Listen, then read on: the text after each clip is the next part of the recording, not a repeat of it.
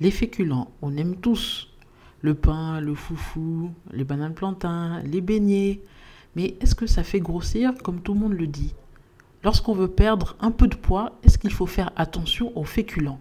Qu'est-ce qui est bon Qu'est-ce qui n'est pas bon? Vous allez savoir tout cela tout de suite. Mes salutations à tous. Vous écoutez Maïcha Nutrition Cuisine avec moi-même Raïssa Mulenda, votre spécialiste en nutrition, cuisine et santé afro-végétale. Aujourd'hui, on va parler des féculents parce que je pense qu'il y a besoin de clarifier les choses pour pouvoir continuer sur des bonnes bases. On entend dire toute chose à propos des féculents que si on limite pas les féculents, on ne peut pas maigrir, que certains sont bons, certains sont mauvais. Alors, qu'est-ce que c'est exactement un féculent? De quoi on parle? On parle des hydrates de carbone, comme on les appelle en termes scientifiques, ou alors plus simplement des sucres complexes. Car oui, les féculents sont des sucres. Cela fait partie de la famille des sucres. Sucres rapides, les sucres ajoutés, et eux, ce sont des sucres complexes car ils ont une chaîne de molécules un peu plus longue. Ça, c'était pour le côté technique. Donc, désormais, on les appelle sucres complexes et non pas sucre lent comme euh, vous pouvez l'avoir beaucoup entendu auparavant. Car on considérait il y a quelques années que tout ce qui faisait partie des sucres lents ne faisait pas grossir. Donc sucre lent, les tubercules et tous les produits à base de céréales, blé, riz, etc. Et donc les personnes suivaient ces recommandations et se retrouvaient toujours à un moment ou, souhaitant maigrir, se retrouver à plafonner et à ne pas réussir à atteindre leurs objectifs, ou beaucoup de personnes aussi se disent qu'il faut toujours un peu éviter les féculents pour pouvoir maintenir un poids stable euh, sur la durée. Ces notions ont beaucoup été renforcées par le régime du docteur Atkins qui s'est répandu au niveau euh, global, mondial.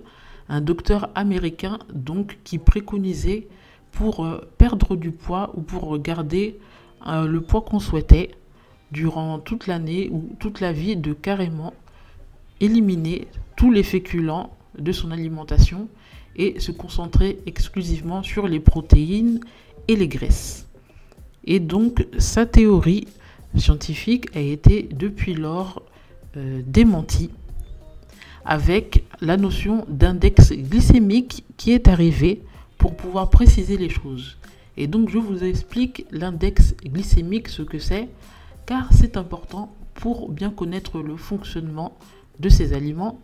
L'index glycémique, c'est la vitesse à laquelle un aliment va faire monter le taux de sucre dans le sang. Et chaque aliment a un index glycémique. L'index glycémique, c'est juste en fait un indice, un chiffre qui va en général de 0 à 100. Et donc, vous allez comprendre tout de suite, le sucre, sucre blanc et le glucose sont à 90, entre 90 et 100. Donc, c'est ce qui fait monter le taux de sucre dans le sang le plus rapidement, le sucre blanc et le glucose.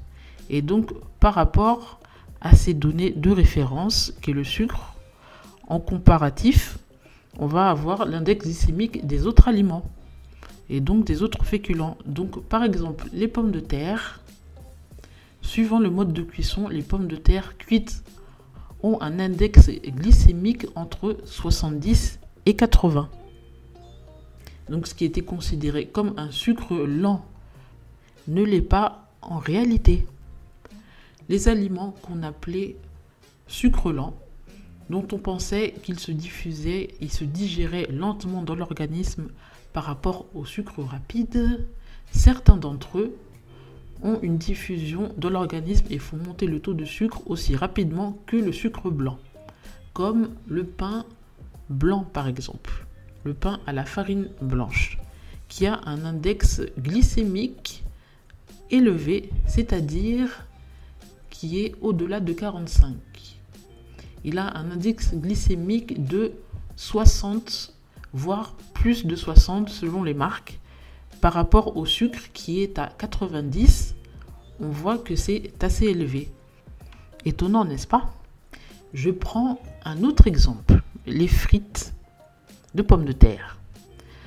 Oui, il y a l'huile, ça c'est dommageable pour la santé de consommer beaucoup d'huile, mais il a aussi l'index glycémique à connaître des frites qui a un index glycémique de 70, chiffré à 70 par rapport à la donnée de référence qui est le sucre et le glucose qui est 90. Donc il n'y a pas beaucoup d'écart.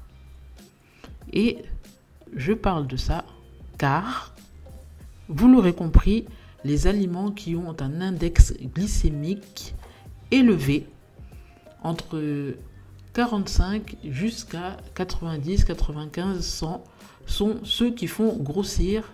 Pour faire simple, ils ont le même effet dans l'organisme au niveau de l'assimilation que le sucre blanc, le sucre de canne, le sucre rapide. Mais je vous entends peut-être avec une petite question fusée, mais est-ce qu'il faut alors retenir les index glycémiques de tous les aliments et comment les trouver? Non, pas forcément. Il y a un moyen plus simple de s'y retrouver. Les aliments qui ont un index glycémique élevé et donc qui favorisent la montée de sucre rapide dans le sang et donc qui favorisent le stockage des graisses et qui font grossir, ce sont les aliments raffinés.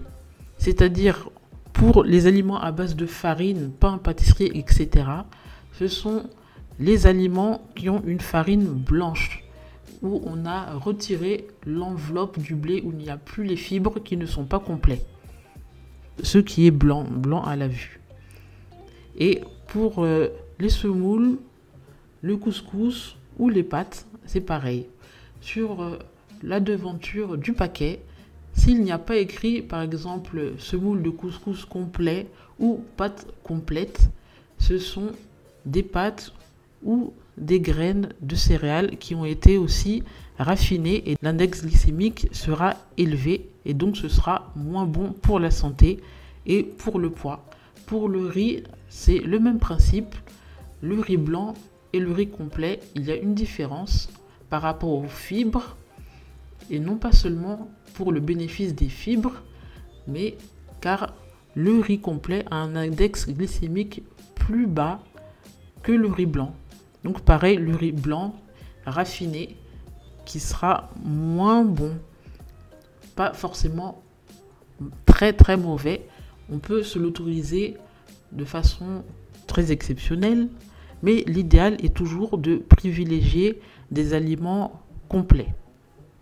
J'espère que là, les choses commencent à se clarifier pour répondre à la question de départ. Quand on aime manger des féculents de toutes sortes, on peut en manger autant qu'on veut du moment qu'ils sont complets et non raffinés. Pour les tubercules, à part la pomme de terre, il y a aussi les patates douces, les ignames, les bananes plantains euh, jaunes et vertes qui ont un index glycémique plus bas que la pomme de terre qu'on peut aussi manger autant qu'on veut. Dans la limite du raisonnable, bien sûr. Car tout excès nuit, comme dit l'expression. Donc n'ayez pas de scrupules, ne vous inquiétez pas, vous pouvez manger vos féculents, vos céréales, vos graines à partir du moment qu'elles sont complètes non raffinés. Les glucides sont très importants aussi pour l'organisme comme source d'énergie pour les muscles et pour le cerveau. J'espère vous avoir bien aidé à tout clarifier. Pour ceux et celles qui sont curieux, vous pouvez toujours chercher sur Google index glycémique des aliments pour vous faire une petite idée. Mais avant ça, n'oubliez pas de cliquer sur la petite étoile pour ajouter le podcast à vos favoris si ce n'est pas déjà fait, ou de vous abonner sur toutes les plateformes de podcast, Google, Spotify, pour ne rater aucun épisode hebdomadaire.